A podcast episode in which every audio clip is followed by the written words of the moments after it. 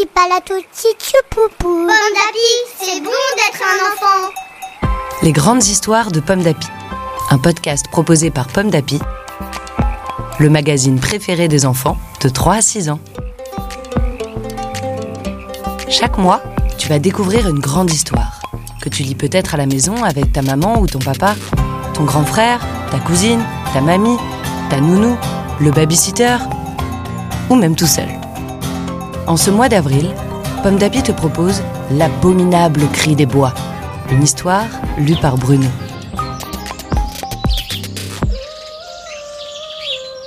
L'abominable cri des bois. Dans la forêt, un cri retentit. Qui peut bien pousser un hurlement aussi horrible, à faire dresser les poils sur la tête? Le blaireau a tellement peur qu'il s'enfuit à toutes pattes. La biche le voit passer. Pourquoi détales-tu, blaireau? demande-t-elle. Le blaireau répond. Tu n'as pas entendu ce cri horrible On aurait dit un monstre. Non, répond la biche, je faisais ma toilette. J'avais la tête sous l'eau. Le blaireau reprend sa course. En moi, dit-il, je ne reste pas une seconde de plus ici. Affolée à son tour, la biche dégarpille l'icot derrière le blaireau. Il ne manquerait plus que le monstre l'attrape et la transforme en bouillie. Devant son terrier, la marmotte a trouvé très désagréable d'être réveillée par cet abominable. Ensommeillée, elle aperçoit le blaireau qui galope. Et derrière lui, la biche qui court aussi. Elle se dit Si tout le monde décampe, c'est qu'il faut fuir. Et aussitôt, elle se met à cavaler. L'ours voit passer au loin un blaireau, une biche et une marmotte. Euh, c'est sûr. Il doit y avoir un grand danger dans la forêt. L'ours décide de s'enfuir. Et voilà, les quatre animaux courant comme des fous au milieu des arbres. Soudain, le blaireau dit Hum, Je connais un endroit tranquille. Une vieille ferme abandonnée. On y sera à l'abri. Tous suivent le blaireau jusqu'à la ferme. La ferme est vide. Les quatre animaux oh, peuvent enfin souffler. Tout d'un coup, l'ours se demande Dites-moi, mais pourquoi couriez-vous comme des fusées? Le blaireau répond Mais enfin, tu n'as pas entendu Il y a un monstre dans la forêt. Il pousse des hurlements. Il veut nous dévorer, c'est évident. Euh, non, s'étonne l'ours. Je n'ai rien entendu.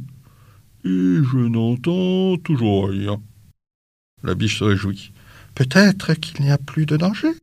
Il faudrait y aller vérifier, fait remarquer la marmotte. Qui va? demande l'ours. Oh, oh, pas moi, dit le blaireau. J'ai trop couru et je suis tout essoufflé. Pas moi, dit la biche. Mes pattes sont fragiles, je dois les reposer. Pas moi, dit la marmotte. Je suis encore fatigué. Oh se moque l'ours. J'ai juste peur de tomber sur le monstre de la forêt. Eh, vas-y, toi répondent les trois autres d'une seule voix. L'ours ne veut pas avouer qu'il a aussi très peur du monstre de la forêt. Alors il propose. C'est chouette ici. Et si on y restait toute la nuit? Tout le monde est d'accord. Au fond de la ferme, il fait bon et il y a du bon foin. Les quatre animaux s'y sentent vraiment bien. Surtout la marmotte qui veut hiberner. Elle se met à bailler. Oh. Mais quand on baille, souvent les autres baillent aussi. Et c'est ce qui arrive avec l'ours qui fait. Le blaireau, la biche et la marmotte sursautent d'épouvante. Il s'écrie Quoi? Mais alors c'était toi? L'ours ne comprend pas. Moi quoi? Eh, mais celui qui a poussé ce cri abominable tout à l'heure s'exclame le blaireau, la biche et la marmotte. Ah bon? Je criais si fort que ça? S'étonne l'ours en se grattant la tête.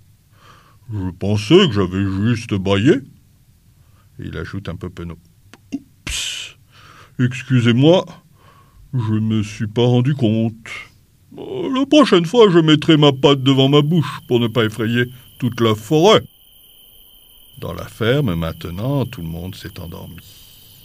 Mais pas pour longtemps. Parce qu'un ours qui ronfle, cela fait un abominable bruit.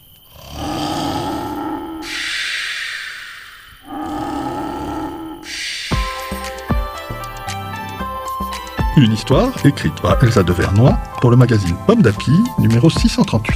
Merci d'écouter Pomme d'Api. Rendez-vous le mois prochain pour découvrir une nouvelle grande histoire de Pomme d'Api. Petit balado, petit tchoupou, petit papalo, petit tchoupou, petit papalo, petit tchoupou, petit papalo, petit tchoupou. Bon, David, c'est bon d'être un enfant.